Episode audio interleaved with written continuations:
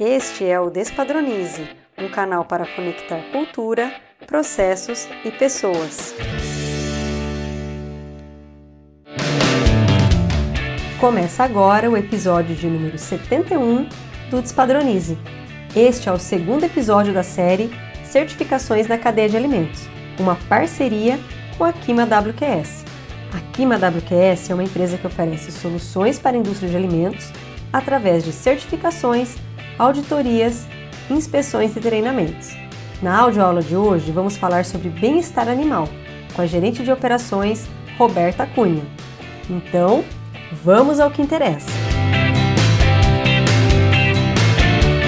Olá pessoal, hoje eu tenho o prazer de receber aqui no Despadronize Roberta Cunha da Kima WQS, Roberta, é um prazer tê-la aqui com a gente, dividindo um pouquinho aí do seu conhecimento. Eu que agradeço, Camila, pelo convite e é sempre uma satisfação muito grande falar de bem-estar animal e da importância, né, que esse tema ele vem assumindo na cadeia produtiva da carne. E eu acho que o mais legal pra gente, Roberta, é conversar com pessoas como você, apaixonadas. Aí eu vou falar aqui os bastidores, hein, gente? Apaixonados pelo que fazem. É, é, é isso mesmo. é uma paixão muito grande aí que eu tenho com os animais. Muito bom. Então, assim, para quem não te conhece que está ouvindo, eu queria que você contasse um pouquinho de você, da sua carreira, né? Como que você chegou até aqui. Tá. É, eu sou formada em zootecnia pela Universidade Federal de Labras. A, a escolha da minha profissão foi totalmente influenciada pelo meu vô, meu vô paterno, que a vida inteira trabalhou com animais. E o amor e o respeito que eu tenho pelos animais, eu aprendi com o meu pai. Então, eu tenho uma, uma carreira profissional de mais de 13 anos dedicada aos animais de produção, especificamente os bovinos.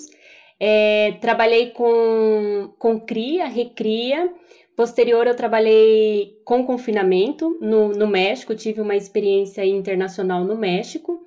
Voltando para o Brasil, eu trabalhei seis anos numa grande empresa frigorífica de bovinos aqui no Brasil, especificamente com bem-estar animal.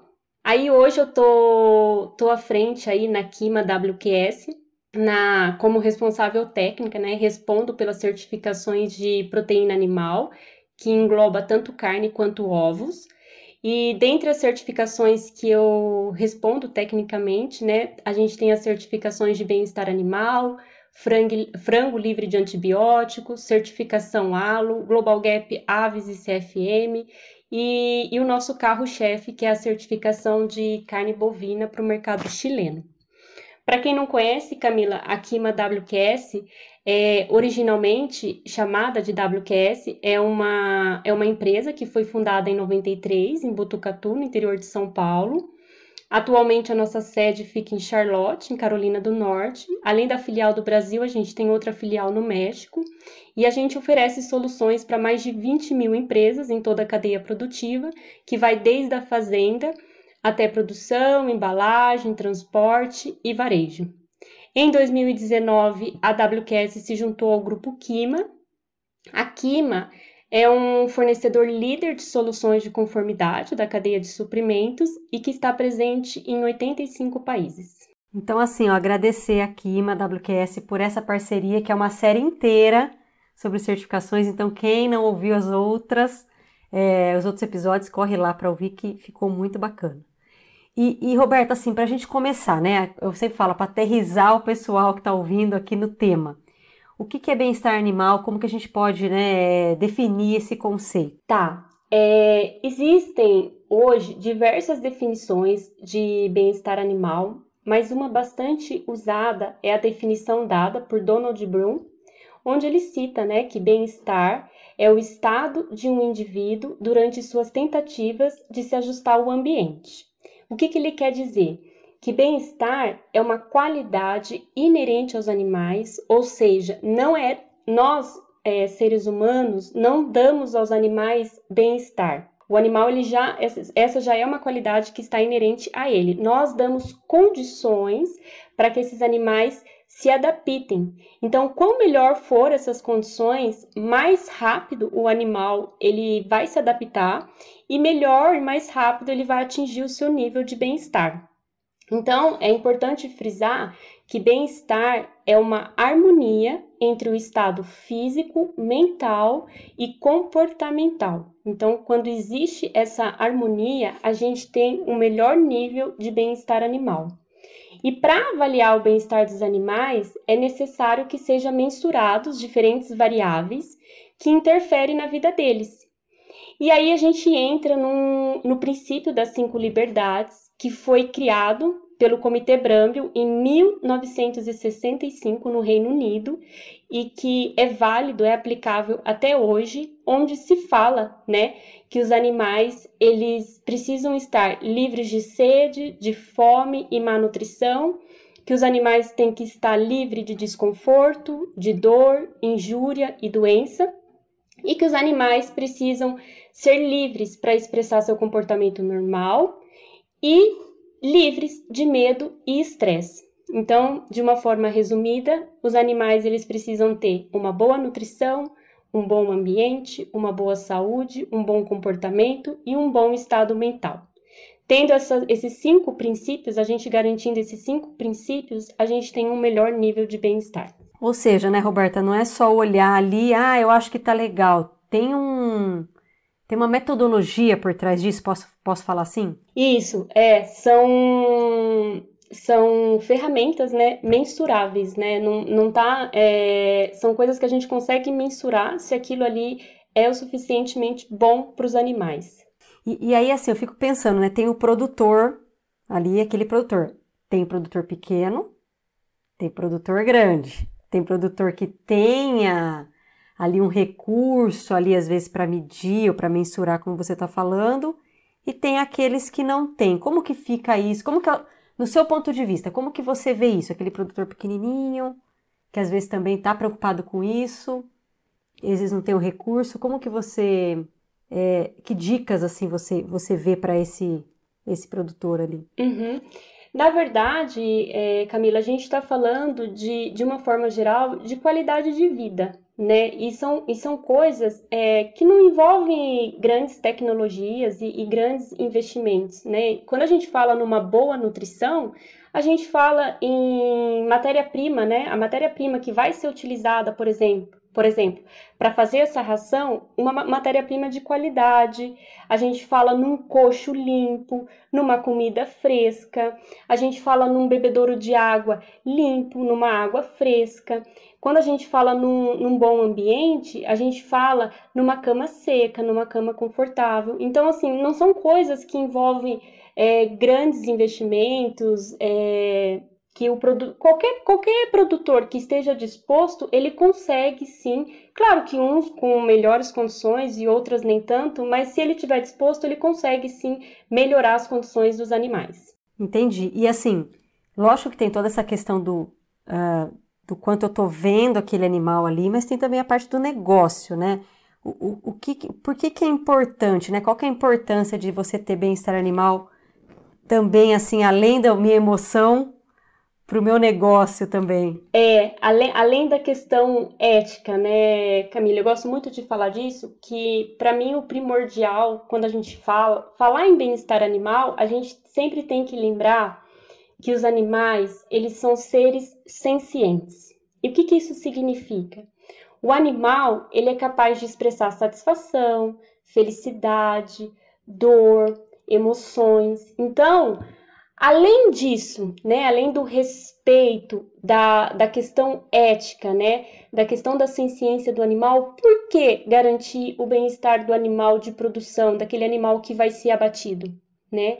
E aí vem os outros requisitos, onde a gente fala no cumprimento de legislações que estão cada vez mais robustas, cada vez mais exigentes. A gente tem aí os órgãos competentes dentro dos frigoríficos cada vez mais exigentes. A gente pode falar que bem-estar animal é a bola da vez, sim. Então, todos os olhos estão voltados para o bem-estar animal. E para exemplificar isso, eu trouxe duas, duas recentes legislações, né? A portaria 365, por exemplo, de julho de 2021, onde no artigo 17 ela cita a obrigatoriedade de todo estabelecimento que desenvolve atividade de abate é, a obrigatoriedade de ter uma pessoa responsável pelo bem-estar animal. Olha, olha o avanço que a gente está tendo aí na nossa legislação. E também a instrução normativa número 113, que é de dezembro de 2020, onde estabelece as boas práticas de manejo e bem-estar animal nas granjas de suínos de criação comercial. Veja bem aí a, a complexidade do assunto e a importância né, que, o assunto, que o assunto vem assumindo. E além do cumprimento das legislações, a gente também fala em bem-estar animal para garantir a qualidade do produto final. A gente sabe, tem estudos né, comprovando isso, que o manejo pré-abate influencia diretamente na qualidade do produto final. Então, se eu não cuidar desses animais, se eu não tiver um bom manejo, eu não vou ter um produto final de qualidade. Isso só perde o frigorífico? Não, perde o pecuarista, o produtor rural e perde também a indústria. A gente também fala é, de bem-estar animal pensando na lucratividade da cadeia produtiva. Então, se eu tenho um manejo pré-abate inadequado, eu tenho ocorrência de hematomas na carcaça. Dependendo da proporção desses hematomas, eu posso ter a condenação parcial ou até mesmo total dessa carcaça. Hematoma representa queda no rendimento. Eu tenho que fazer o refile desse hematoma, por exemplo, na sala de abate, se é um hematoma que está visível, eu faço o refile desse hematoma na sala de abate, perde o produtor na balança e perde o frigorífico na desossa em relação ao rendimento. E por último, é, falar né, de bem-estar animal pensando no alcance de mercados mais exigentes, já pensando aí numa exportação a certificação de bem-estar animal como pré-requisito para exportação, aquilo que a gente estava falando né, no começo. Então, Estados Unidos, Europa já são países que estão exigindo a certificação como um pré-requisito para a compra da carne. Nossa, e assim, como você falou, né? Respeito, que é um ser vivo, mas você vê que muitas vezes a gente precisa balizar, né? Não tem como ali você às vezes não ter uma legislação, não ter ali uma certificação para balizar, porque nem todos vão ter o mesmo olhar, né, para esse animal. Não, mas a gente sabe que se a pessoa é, não tiver esse olhar é, da, da consciência ética, de respeito aos animais, vai pesar no bolso, né? E quando pesa no bolso, aí a história é outra, né? Então, por um lado, por um lado ou por outro, as pessoas vão ter que garantir o bem-estar dos animais. É, com certeza, porque também tem a reputação, né? Da, daquela marca, daquele negócio que uma multa, uma reclamação. Exatamente. E aí também, Camila, eu gostaria de citar aqui um, um exemplo, é o, o Bibifol, que é um relatório publicado anualmente onde ranqueia aí as líderes mundiais de alimento em relação ao compromisso que elas assumem com o bem-estar animal. E para você ter uma ideia, esse relatório ele é usado por investidores, por empresas, por ONGs ou por outras partes interessadas, né? É, eles usam esse relatório para entender como essas líderes mundiais de alimento estão tratando seus animais. É, vai muito além, né? Não, eu acho que é até legal porque muitas vezes você tem ali o, a pessoa de qualidade tentando convencer o dono a fazer aquilo. Então veja que dica importante é essa, né? De justificar ali para o dono quanto é importante você olhar para o bem-estar animal. Tem até um ranking para isso. É, ranking é, são investidores olhando para isso, né? São clientes lá fora que vão comprar o seu produto olhando para isso é a legislação nacional cobrando isso, então não vai ter para onde correr, né, Camila? E assim, já que a gente está aqui, né, numa série de certificações e as certificações são tão importantes, né, aqui estamos aqui com a Kima WQS justamente por causa disso, eu queria que você então entrasse mais a fundo naquelas certificações que você comentou no começo, né, que que vocês trabalham, mas eu queria que você explicasse um pouquinho mais, né, para quem está ouvindo, e aí quem sabe até quem ainda não tem, entrar em alguma certificação, né? Eu acho que baliza, e como você falou, né? Te dá novas oportunidades, não é só uma questão de papel, Como as pessoas às vezes têm essa, essa, esse, essa má impressão, né? Muitos donos às vezes falam, ah, mais papel, mais dinheiro para eu gastar, mas não é bem assim, né? Não, não, não é bem assim. O retorno, ele com certeza vai, vai vir, é, é muito válido, né? E, e falando agora da certificação, igual você é, comentou, é, eu gostaria de começar falando é, quem que pode solicitar a certificação, né? Porque tem muitas empresas que às vezes têm interesse e não sabe nem por onde começar, né? Então, é, qualquer empresa pode solicitar a certificação. É, aí, o que, que a empresa precisa ter? Então, ela precisa ter um programa né, de bem-estar animal implantado, e quando eu falo empresa, é propriedade rural e frigorífico, tá?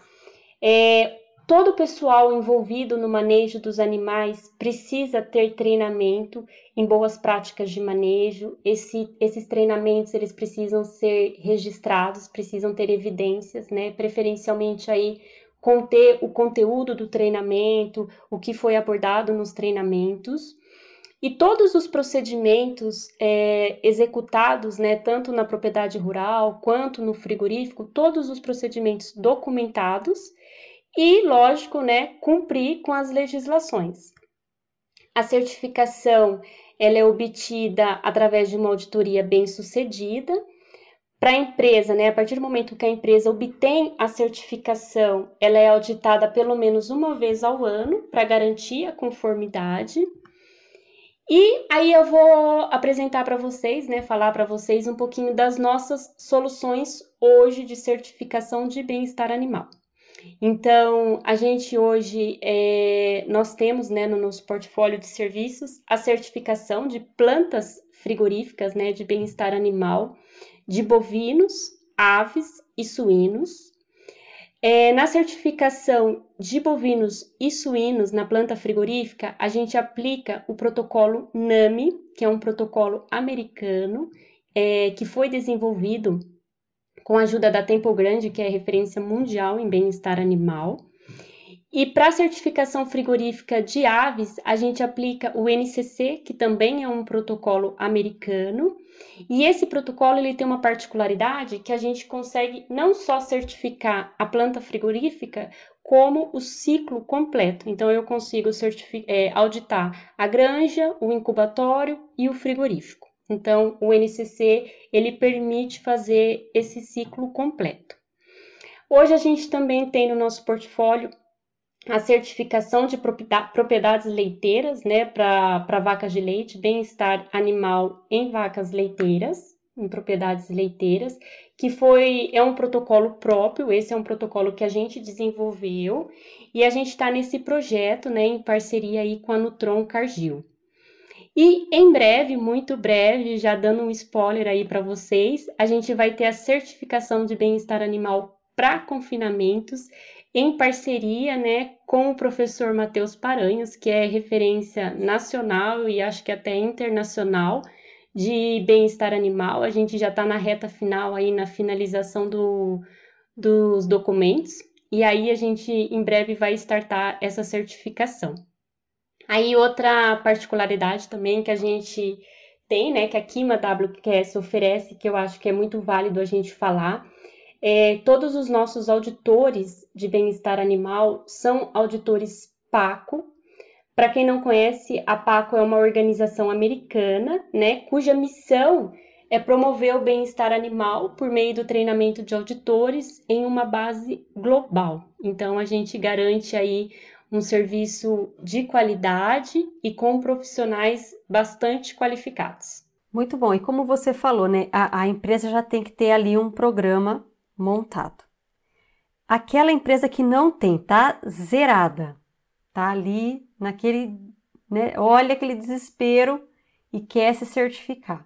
Então, que dicas que você daria para esse produtor começar ali do zero a, a montar esse programa para então se certificar? Tá, é, a gente não, a Kima WQS não oferece serviço de consultoria, tá? Nós não oferecemos serviço de consultoria. É, isso geraria um conflito de interesse, Mas a dica que eu dou é que existe no mercado grandes, né, grandes empresas aí de, de nomes fortes no assunto de bem-estar animal que presta né, esse serviço de consultoria e que pode estar tá ajudando ali o produtor, a indústria no dia a dia, acompanhando a rotina deles, treinando esse pessoal, fazendo o registro, registro né, desses treinamentos, é, ajudando aí no, no desenvolvimento desses protocolos, desses procedimentos.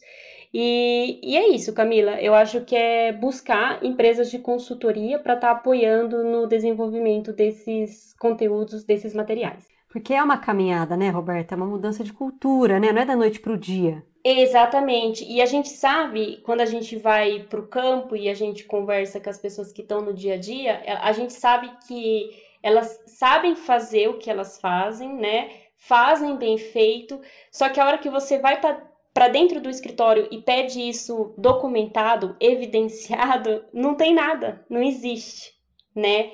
Então, é, é uma outra coisa também que eu acho que, que as empresas, e quando eu falo empresas é frigorífico e propriedades rurais, também vão ter que se adequar, né? Mas são, são coisas simples, é simplesmente colocar no papel o que ele já faz no dia a dia, né? É porque às vezes tem esse preconceito, né? Ah, precisa ficar registrando tudo. Mas é como você falou, né? As coisas também vão se afunilando, né? É, é, não tem como fugir. Não, não, não tem como fugir. E aí você pergunta para as pessoas: ah, mas eu sei tudo aqui na minha cabeça, né? E ah, isso aí vai me dar muito trabalho e, e vai me tomar muito tempo. Mas eu tenho certeza que a hora que ele, que ele vê tudo aquilo registrado, né, bonitinho e em pastas, organizadinho, aí acho que eles vão até dar, até dar mais valor no que eles fazem, né? Fala, nossa, nem a gente sabia que a gente fazia tanta coisa, né? E a gente pode dizer que economicamente, como você falou, né, que você vai alcançar outros mercados, que você vai ter um outro nível de qualidade. Você acha que no fim das contas, se eu não estou ali dentro das normas, se eu não estou ali certificado, eu acabo perdendo dinheiro? Você, como que você vê isso? Acaba, né? Porque quando um exemplo, é, eu, eu sou uma pessoa que defendo os animais, né? Gosto muito dos animais, mas sou uma pessoa que adoro comer carne. Então, não é porque eu como carne que eu quero que os animais sofram. É, são coisas totalmente diferentes. Pelo contrário, né? Pelo prazer que eles me dão, né? Eu, eu quero proporcionar a eles uma vida digna até a hora do sacrifício. Então, quando eu for ao mercado, por exemplo, e eu encontrar na gôndola do mercado um produto, por exemplo, com selo de bem-estar animal, do lado de um produto sem selo de bem-estar animal, com certeza eu vou optar pelo produto que tenha o selo de bem-estar animal. E, e, esse, e, essa, e esse pensamento, não acho que é só meu, eu acho que é uma, é uma tendência, né? Os consumidores estão cada vez mais exigentes e antigamente as pessoas preocupavam muito com a questão da segurança alimentar, e hoje a gente já pode incluir sustentabilidade, já pode incluir bem-estar animal. Está muito além, né? As exigências estão cada vez maiores. Então, quem, quem não se adequar vai ficar de fora, né? Os consumidores, é, o pessoal vai cada vez mais exigir bem-estar animal, sustentabilidade e vai procurar por esses produtos no supermercado. E é aí onde essa empresa ela vai deixar de vender o produto dela e vai perder para o concorrente que está fazendo bem-estar animal, está praticando bem-estar animal e está vendendo isso, né? E, e, assim, do ponto de vista da indústria, você falou lá da cadeia toda, né? Do ponto de vista da indústria, quem está recebendo essa carne, como que ele sabe ali que o abate foi, né, dentro da, das especificações ali de bem-estar animal? É, como que eu garanto isso ali do, do ponto de vista ali de quem está recebendo? É, de, dentro da indústria, o tempo que o animal permanece ali no, no pré-abate é muito curto ali, não chega a 24 horas, né? No caso de bovinos, por exemplo, de aves é bem mais curto, é, suínos também. Então, eu vou dar um exemplo, os bovinos, né? quando a gente recebe esse animal, já, já na hora que os animais descem do caminhão e são alojados é, nos currais de, de recepção, onde eles vão descansar, vão se hidratar e se preparar para o abate, a gente já consegue perceber se aqueles animais foram bem manejados ou não na propriedade. Então, Animais que são calmos, tranquilos, que caminham devagar, que não são reativos, são animais que provavelmente a probabilidade deles terem recebido é, um bom tratamento na fazenda é muito maior. Claro que a raça do animal influencia muito, né? Se eu estou falando de um gado europeu, o gado europeu é muito mais calmo do que um gado Nelore, o gado Nelore é muito mais reativo, que um animal criado em confinamento é muito mais manso que um animal criado a pasto, né? Porque o de confinamento teve mais contato com um homem e isso ajuda, né, na, na socialização ali. Mas a gente já conhece é, no manejo desses animais, na hora que a gente desce ele dos caminhões, maneja até os currais, na hora que a gente tira dos currais, que vai subir para a sala de abate, a gente nesse manejo a gente já consegue perceber ali se os animais tiveram um bom trato ou não. Depois disso, Camila, é, o animal ele é sacrificado, né? E aí, na hora que a gente, por exemplo, retira o couro do animal, a gente consegue evidenciar se ocorreram falhas durante o manejo desses animais no transporte, na propriedade ou até mesmo dentro do frigorífico, quando a gente tira o couro desse animal e a gente identifica os hematomas. Então, os hematomas são pancadas que os animais levam no corpo, existe o rompimento de vasos sanguíneos e aí a gente tem aquela mancha vermelha, roxeada, e esse hematoma é, igual eu falei no início da, da apresentação, representa perda financeira, porque eu não posso vender uma carne com hematoma, isso é óbvio, né? Então esse hematoma ele tem que ser retirado antes de chegar no consumidor final. Se ele está visível, é, visível no abate, ali mesmo a gente já faz o refile. E aí, quando eu refilo esse hematoma, eu tiro esse hematoma, o que, que acontece? O pecuarista ele perde no peso desse animal, então ele já vai receber menos por esse animal. E o frigorífico vai perder aonde? Ele vai perder na despadronização desse corte. Então, por exemplo, se o, se o motorista imprudentemente soltou a porteira do caminhão nas costas de um boi, por exemplo, e essa pancada gerou um hematoma, e eu for, na hora que eu for fazer o refile desse hematoma, eu posso despadronizar a peça desse contrafilé. O contrafilé que poderia ir para a Europa, que vamos supor que esse animal é um animal Europa, que a carne dele pode ser comercializada para a União Europeia, esse contrafilé ele já não tem o padrão Europa. Então eu já tenho que vender ele no mercado interno. E aí o frigorífico já perdeu dinheiro aí também.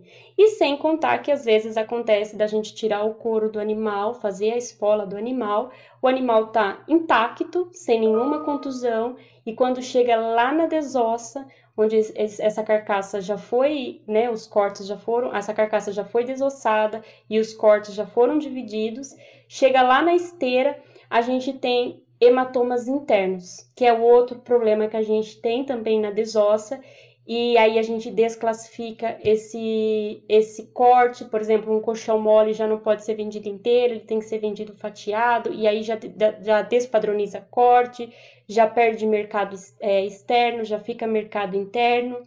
Tem outra questão também que vale ressaltar, é, em bovinos a gente tem, quando o animal ele é muito estressado antes do abate, a gente tem um efeito na carne que a gente chama de DFD. A carne normalmente ela fica uma carne dura, uma carne seca e uma carne escura. E, e aí já aconteceu comigo, eu já tive experiência no frigorífico é, da gente mandar, por exemplo, uma carga para a Europa de colchão mole, onde tinha umas peças um pouquinho mais escura que as outras. E aí chegou na Europa, quando eles abriram um container, eles queriam devolver a carga inteira, porque eles falaram que algumas peças estavam estragadas. E quando na verdade é, era o efeito né, do, do mau manejo dos animais. Claro que a gente não consegue identificar se é mau manejo no frigorífico, ou no transporte, ou na fazenda, mas em alguma etapa esse animal foi mal manejado. Claro que coloração escura também quero ressaltar que não é só bem-estar animal, sexo, idade, raça, sistema de, de criação também influencia na coloração da carne. só quem já teve um container que bate na Europa e tem que voltar sabe o estresse que é, né? Nossa, e, e a, per, a, perda financeira. Aí, se, se é, eu não lembro na época qual foi o desfecho, se o container chegou a voltar ou não, mas aí você já gera aquele constrangimento com o cliente, né? E aí já gera reclamação. E aí, o que, que acontece? Nos próximos embarques já tem aquele retrabalho, já tem que ficar em cima, monitorando e desclassificando as peças mais escuras. E aí essas peças mais escuras já fica mercado interno, já não pode mandar para esse cliente e geram um monte de, de problemas, né? Ou seja, afeta a cadeia como um todo, né? Não tem não tem o que falar, né? Não, não tem o que falar. É, os prejuízos são grandes, grandes mesmo. E aí, por isso a importância também da certificação, lógico, quem está ouvindo aqui de qualidade, mas também para quem está ouvindo que é dono, por isso essa importância de, ó, esse, esse, esse, produtor é certificado, então eu vou ter muito mais garantias, né? É, na verdade, a, a importância da, da certificação é, é assim, é a questão da imparcialidade da terceira parte, né? É uma terceira parte que está aplicando é, protocolos rígidos, né, com requisitos mínimos de bem-estar animal e que está dizendo para o consumidor final que aquela empresa ela foi, ela foi testada, ela foi aprovada e por isso sim ela tem um certificado e por isso sim ela faz uso do selo, por exemplo, de bem-estar animal. Então, a certificação, elas são os olhos do consumidor final a, a, certificadora, né? Ela é, ela é os olhos do consumidor final. É a terceira parte, é um processo completamente aberto, imparcial, transparente. É, imagina, Camila, uma empresa colocando um, um selo dela no produto falando: olha, o meu produto tem bem-estar animal. É a empresa falando do produto dela.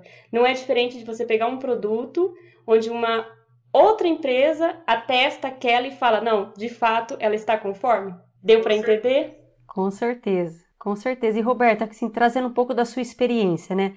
Dessa questão é, desses protocolos. Quais são os erros que você mais vê quando, né, em que itens, digamos assim, mais se erra ou mais se tem falhas que você tem visto para o pessoal que está ouvindo ficar atento e, e poder melhorar? É, as pessoas ainda têm, têm muita resistência ao, ao uso né, da bandeira, por exemplo, como primeira opção de manejo, no caso dos bovinos, é, nos suínos, né, o uso de prancha. É, a gente tem que pensar também que as pessoas estão ali na jornada de trabalho, cansados, né? É, não, não são todos os animais que respondem automaticamente ao estímulo. Então, as pessoas é, falta, falta paciência para os colaboradores, para os funcionários. A gente sabe também que, que a produção ela tem um, um horário para começar, um horário para terminar, e são outros N fatores que, que interferem aí para que o bem-estar não, não aconteça assim 100%, né? Então a gente tem a questão do, do uso do choque, que ainda eu acho relativamente para nossa realidade um pouco alto. A gente tem a questão do, do abuso dos maus tratos, né? Então, às vezes acontece é, dos funcionários baterem, né, com o cabo, por exemplo, da bandeira no animal por falta de paciência. Então, às vezes a gente tem algumas falhas é, por, por maus tratos. É, a gente também tem alguns problemas com, com insensibilização por falta de manutenção dos equipamentos. Os, os, os, equipamentos né, de, que fazem a insensibilização dos animais dentro do frigorífico, eles precisam ter é, muito mais do que uma manutenção corretiva, mas uma manutenção preventiva. Eles precisam estar a 100%, operando a 100%, é, com todas as suas peças é, trabalhando 100%, que entra na questão da manutenção preventiva, para a gente evitar aí, por exemplo, a sangria de um animal consciente.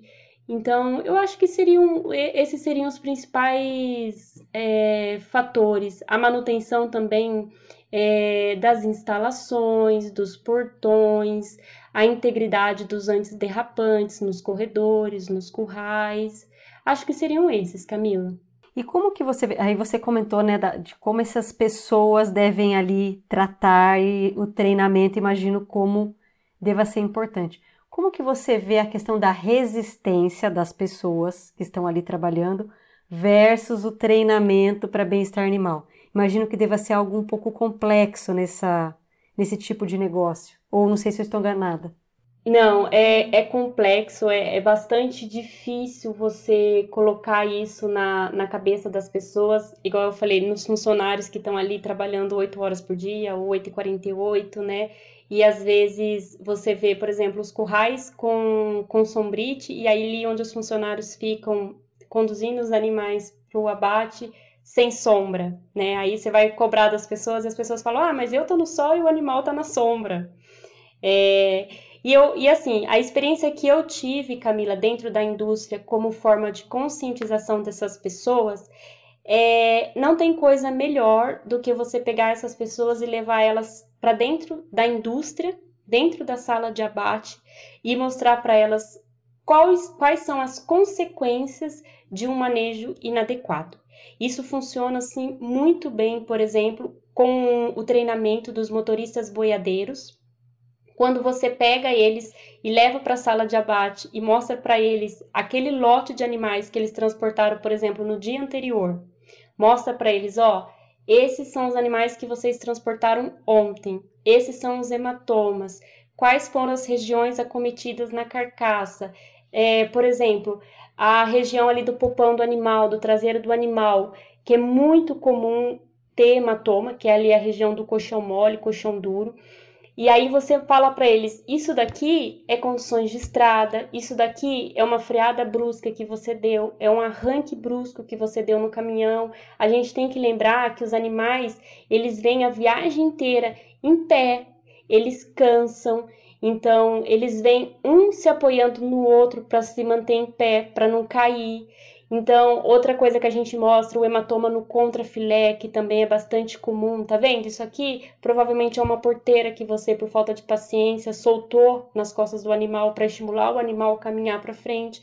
E a gente tem, assim, é um, é um reflexo, assim, um feedback depois tão bom, tão positivo, das pessoas virem depois procurar você e falar, ah, e qual foi o resultado do meu abate, daquele lote, como é que foi? E, e também serve para o produtor rural quando ele vem te questionar né, na sala de abate assim, nossa, meu lote está muito machucado, o que, que pode ser? E aí você mostra, né? Mostra para ele, ó, oh, isso aqui pode ser aquela porteira que o senhor tem ali, isso aqui pode ser é, uma estrutura errada. Aí às vezes a gente tem, não, mas o senhor, olha só, o senhor carregou o gado tal hora, fechou o gado tal hora no mangueira e carregou meio-dia. Meio-dia é a hora mais quente do dia, então provavelmente esses animais já estavam cansados, durante a viagem eles deitaram e, consequentemente, um pisou no outro e esse hematoma foi ocasionado por isso.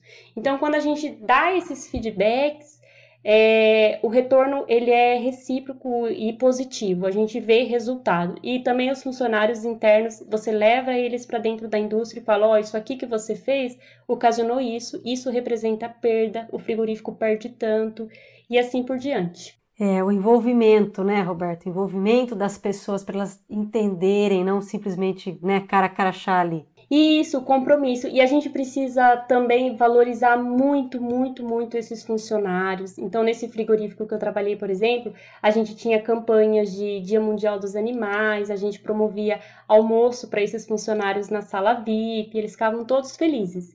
Então, é, é, importante também ter essa consciência humana, né? Esse respeito também pelos humanos que tratam os animais, né? Com certeza. E falando assim de certificação, imagino que também a manutenção né? Ou seja, recertificar ali não seja algo tão simples, já que são animais tão vivos, as coisas mudam talvez em, em uma velocidade um pouco maior às vezes do que um equipamento que fecha um biscoito, imagino eu. Como que fica essa questão da, de manter ali a certificação? E eu queria que você já emendasse se tem auditoria não anunciada, no caso aqui de bem-estar animal também. Sim, sim. É, a recertificação, é, após a empresa né, obter a certificação, no próximo ciclo, no próximo ano, ela vai ter a recertificação, onde é aplicado o mesmo protocolo. E na parte documental, Camila, eu acho que é muito mais tranquilo, né? Porque se ela atendeu os requisitos do checklist na certificação é simplesmente ela manter os documentos vigentes, continuar fazendo o que ela já faz. No caso, por exemplo, do treinamento dos colaboradores, eles precisam ser atualizados anualmente, pelo menos anualmente. Então, os documentos também precisam ser revisados pelo menos anualmente. E se tem alguma alteração de legislação, alguma mudança, aí precisa fazer a adequação. Mas normalmente a documentação e os treinamentos, eles a, a revisão deles acontece anualmente. Aí entra no que você falou a gente está tá auditando seres vivos, né? E são seres, são seres vivos que têm vida própria e que tudo pode acontecer numa auditoria. Então, isso aí não, não, tem, não tem como eu dar a receita, né? É, cada animal é um ser vivo e a recertificação é os, ela, a empresa corre os mesmos riscos da certificação na parte do manejo ali, na hora que a gente vai avaliar a parte prática da auditoria. E, e em relação à auditoria não anunciada, acontece também? Acontece também. A gente faz a, as auditorias não anunciadas, é, até esqueci de comentar também. É, a gente faz a, as auditorias de segunda parte para o McDonald's, né? Então, nós auditamos os fornecedores de matéria-prima para o McDonald's, para os três escopos, bovinos, aves e suínos.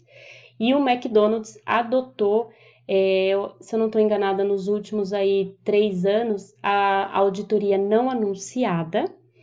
Então, a visita chega lá, anuncia a auditoria, né? E o, a empresa ela não tem tempo para se preparar. E aí, muitas empresas a fim também de otimizar o tempo e reduzir os custos, estão optando, né, por fazer essa certificação de bem-estar que a gente faz, que a gente aplica o NAMI, o NCC, junto com a do McDonald's, não anunciada. Então, a empresa ela tem essa opção de escolher se ela quer auditoria anunciada ou não anunciada. É, então, até contando aqui um segredo meu, já trabalhei em frigorífico, inclusive atendi a McDonald's na antiga Braslo, Trabalhei com o Nicolas, episódio 38. O Nicolas está aqui falando de gestão de qualidade também, para quem quiser ouvir. E Roberta, voltando aqui, falando um pouquinho de rastreabilidade, né? É, como é que eu garanto, então, que aquela carne é a carne certificada? Como que você tem visto aí a evolução até de tecnologia, enfim? É um assunto tão polêmico, né? Rastreabilidade e, e um produto in natura Acho que tem uma complexidade enorme. É, é enorme, é enorme. E, e é muito difícil a gente falar, por exemplo, no, de rastreabilidade no bovinos, né, Camila? Porque quando a gente tem os suínos e, a, e aves, a gente tem uma produção verticalizada, onde a empresa que sacrifica os animais é, é a empresa que é dona das aves e dos suínos, ou tem os integrados ali que, que trabalham em parceria com essa empresa e que seguem a, a cartilha da empresa. E os bovinos é totalmente diferente, né? Eu compro boi do Iapoque ao Chuí, do João, do Zezinho, da Maria, né? Então esse ano o João vende para mim, ano que vem o João não vende mais, eu nunca mais sei dos animais dele. Então, é, a questão da, da rastreabilidade, cada vez mais, né, os consumidores, é, eles querem saber, eles estão curiosos, né? Eles querem saber sobre o produto que eles estão adquirindo. E aquilo que eu também falei no início, já não é mais só as questões da segurança alimentar. Então, as pessoas querem saber como esses animais foram tratados durante toda a cadeia produtiva, querem saber quais são as práticas né, que a empresa tem adotado em relação à sustentabilidade e outras boas práticas. E aí a tecnologia ela vem né, para ajudar essas empresas que querem se adequar a essa nova realidade e a atender esses consumidores que estão cada vez mais exigentes, né? E aí eu até queria comentar, tem uma empresa frigorífica aí e deve ter outras mais, né? Onde já tem um QR Code na embalagem do produto final, que o consumidor, na hora que ele faz a leitura desse QR Code, ele já sabe qual é a região onde esse animal foi criado, os cuidados que esses animais receberam na fazenda até o frigorífico e outros detalhes específicos do produto. Né? Então, é, é outra coisa também que as empresas é, não vão ter como fugir, e com esse avanço né, que a gente está tendo de, na tecnologia, em relação às redes sociais, tecnologia, é, isso aí é uma coisa que também não vai ter para onde correr, né, Camila? E, e, assim, Roberto, como que você vê a criticidade do, dos, dos diferentes mercados? Porque eu imagino que um, um consumidor europeu, ele tem muito mais aquela, aquela questão de realmente ir lá e olhar o QR Code. Já o brasileiro, imagino que nem sempre, acho que tem a questão de açougue também, onde eu pego a carne ali num saquinho qualquer. Como que você vê a diferença aí de criticidade dos mercados? É, é eu sempre falava nos meus treinamentos, né, que que no, o brasileiro ele é muito diferente do europeu, né? O europeu, quando ele, ele pega um produto na mão, ele quer saber de onde veio esse produto, ah, do Brasil, de qual frigorífico, né? E ele consegue puxar pelo número do CIF. É, esse frigorífico tem boas práticas, né, de bem-estar animal? É uma carne bacana? É uma carne legal? Não, tem, segue tudo certinho. Ah, então eu vou consumir. Diferente da gente, né, que às vezes a gente tá comendo aí carne de outra espécie, achando que está comendo carne suína, bovina, e, e nem está sabendo. É, existe esse, esse choque, né? Mas eu até trouxe aqui, Camila, uma. Eu trouxe duas pesquisas que eu queria citar aqui para você, que eu acho muito interessante, que fala né, do comportamento do brasileiro em relação a esse assunto, e eu acho que a gente está mudando. É, estamos indo, sabe? E vamos chegar lá. Então, numa dessas enquetes, foi questionado se preço baixo era mais importante que o bem-estar animal no processo de produção. Essa enquete, essa, essa pesquisa, né, foi feita em 2018.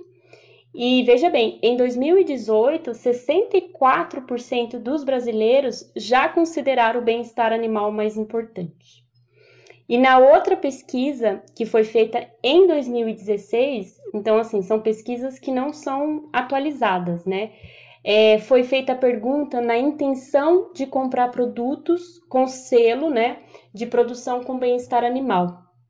Em 2016, 36% dos brasileiros responderam que provavelmente compraria produto com selo de bem-estar animal e 46% provavelmente compraria. Então, assim, a gente somar aí, a gente já tem 70, mais de 70% aí. Com certeza, se a gente atualizasse essa, essa enquete, essa pesquisa, esses, esses dados né, seriam ainda maiores. Então, a gente está vendo essa mudança no comportamento dos brasileiros. Muito interessante essa, essa pesquisa que você trouxe. Eu acho que vai até é, essa pressão, né, por, por, por, por, o animal não sofrer e tudo mais. É, cada vez mais, como você falou, as redes sociais também acabam levando mais informações para mais pessoas se preocuparem com isso. Eu queria que você se aprofundasse um pouco no papel da certificação nesse quesito, né, mais ético, como você já comentou anteriormente. Sim, sim. A certificação, ela, ela atesta, né, é uma forma de atestar a conformidade da empresa. Então a gente trabalha em cima, né, de protocolos, igual eu falei para você, não é, não são quaisquer protocolos, são protocolos de referência mundial, onde a gente tem ali requisitos que se a empresa ela não cumprir, a gente tem requisitos, por exemplo, que se a empresa não cumprir aquele requisito no dia da, da auditoria, é uma falha automática, o processo da auditoria encerra ali. E a gente tem os, os outros requisitos. Então, assim, a, o papel da, da certificação é atestar a conformidade daquela empresa. Né? Então, ela, ela, a partir do momento que ela obtém a certificação, a gente está dizendo, ó, essa empresa é uma empresa bacana, que ela garante aqui os requisitos, né, baseado em protocolos robustos, reconhecidos aí mundialmente, de que ela cumpre com o bem-estar dos animais. E aí você fala assim, ah, mas a auditoria é um dia, e aí você vai lá e as pessoas. É, e as pessoas vão, vão mascarar a realidade. E eu não acho que a gente consiga mascarar. Bom, eu vou falar da minha área, que eu sempre trabalhei com bem-estar animal dentro do frigorífico. Eu acho que a gente não consegue mascarar bem-estar animal, porque se as pessoas é, não tiverem preparadas e se no dia a dia elas não fizerem o certo, no dia de auditoria elas não vão saber fazer o certo. E o auditor ele tem essa sensibilidade em saber se numa situação crítica ali as pessoas elas sabem ou não sabem fazer. Se no dia a dia elas fazem o correto ou elas fazem o errado, né? E a gente está lidando com, com vidas, cada ser é uma vida, então um boi que entrou ali na sala de abate hoje, ele não vai voltar amanhã, então não tem como eu. Eu coloquei esse animal na, na auditoria hoje, daqui a um ano eu vou colocar ele de novo, não existe isso. Então, é, é, a cada ciclo são animais novos, só que se as pessoas não estiverem ali fazendo o arroz feijão de todos os dias, no dia da auditoria elas também não vão saber fazer. Então, eu acho que a importância da certifica, certificação é isso, é atestar que aquela empresa ela atende os requisitos de bem-estar animal e que ela está conforme em relação aos procedimentos. E aquela coisa, né, Roberta? É uma mudança de cultura, não tem jeito, porque você está fazendo além, é, é, como você falou, ética, respeito, é, produtividade, é, uma questão econômica. Então, por que não fazer todo dia se você vai ter ganhos? É, é, até meio que incoerente você pensar isso, né? Totalmente incoerente. Assim, além da gente do benefício que a gente traz para aquele animal, a gente está trazendo benefício para nossa própria empresa, né? É, a gente também tem essa questão também que eu comentava com os funcionários, né? Se a empresa está ganhando, a gente está ganhando também, né? E ganha os animais e ganha a empresa. Não tem como a gente, ah, vou fazer certo só no dia da auditoria, tá? E aí os outros dias, como é que vai ser, né? E aí vem as questões de hematomas, de perdas de rendimento, de perdas de corte, de cortes escuros e todos aqueles outros problemas que eu já já relatei. Olha, uma super aula. Pena que tem que ir chegando ao final, mas vejam quantas coisas aqui foram faladas, quantas referências aqui você deixou, então foi incrível. Mas eu queria que você deixasse aí as dicas finais, as dicas de ouro para quem está ouvindo em relação aí à, à importância do bem-estar animal. Bom, a dica que eu queria deixar, Camila, é eu trouxe, eu até estava lendo esses dias, a Forbes lançou uma reportagem esses dias falando das 10 mega tendências, né, que vão revolucionar a cadeia produtiva da carne, onde ela cita, né, é, abrindo aspas, que o, o nome do jogo vai ser bem-estar animal.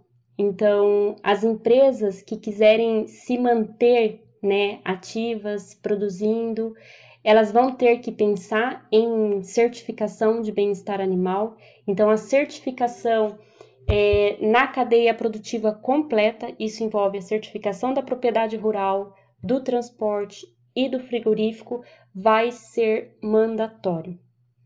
Então, é, as empresas elas vão ter que se adequar, vão ter que buscar por essa certificação se elas quiserem se manter no mercado. E a gente já pode falar não só, ah, mas eu não, não sou empresa exportação, não preciso me preocupar com isso. Tá a legislação aí, a 365, que veio para abalar isso daí, onde né, fala da obrigatoriedade de uma pessoa responsável por bem-estar animal, a obrigatoriedade de um programa de autocontrole de bem-estar animal, né?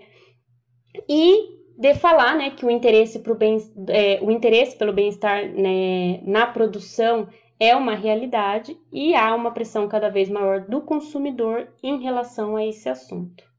É isso daí. Bem-estar animal é a bola da vez. Afinal de contas, nós brasileiros também queremos comer uma carne de qualidade, né? Não é só um europeu. Não, não, nós merecemos, né? Uma, quali uma carne não só de qualidade, de qualidade de coloração, gosto, maciez, mas com qualidade ética, né, Camila? Vamos, vamos falar, né? Uma, uma carne com qualidade ética e com outros, outros tipos de qualidade aí. Com certeza. Roberta, foi uma super aula, tenho certeza que os nossos ouvintes sempre falam isso, né? Que os nossos ouvintes estão com um caderninho lá anotando, né? O que, que precisa revisar. Acho que essa que é a nossa intenção aqui, né? Fazer as pessoas pensarem e e, e repensarem em seus processos, sempre conectando com pessoas, com cultura. Então, te agradeço demais por toda essa essa aula aí que você nos deu. Imagina, Camila, eu que agradeço o convite, igual eu comentei no início, é sempre uma satisfação muito grande falar de bem-estar animal e da, da importância né, que o tema vem assumindo na cadeia produtiva da carne. Espero aí ter contribuído aí para o podcast. Com certeza. E quem quiser falar com você, ter seu contato, como é que faz para para mandar perguntinha para você? Tá, eu vou passar um e-mail onde as pessoas podem entrar em contato. Então, o e-mail é info.wqs@wqscert.com. E tem LinkedIn para quem quiser te acompanhar? Sim, o meu LinkedIn é Roberta Cunha e, o, e tem o LinkedIn da nossa empresa, Kima WQS. E também dizer, Camila, que se hoje eu não apresentei uma solução, alguma empresa, né, que escutar o nosso podcast, ficar interessada, ah, mas hoje gente, vocês não têm o que eu preciso, que entre em contato com a gente, que a gente busca, né, em parceria, em conjuntos aí, desenvolver alguma coisa para atendê-los. Muito bom. Então, mais uma vez, muito obrigada. Para os nossos ouvintes que chegaram até aqui, muito obrigada e até semana que vem. Tchau. Tchau, tchau. E este foi mais um episódio do Despadronize, um canal de conteúdo da plataforma ESA. Eu sou Camila Nascimento, produtora e apresentadora deste podcast, com a edição de Raquel Venturini. E se você quiser ouvir outros episódios, entre em nosso site no www.plataformaesa.com.br. Até semana que vem!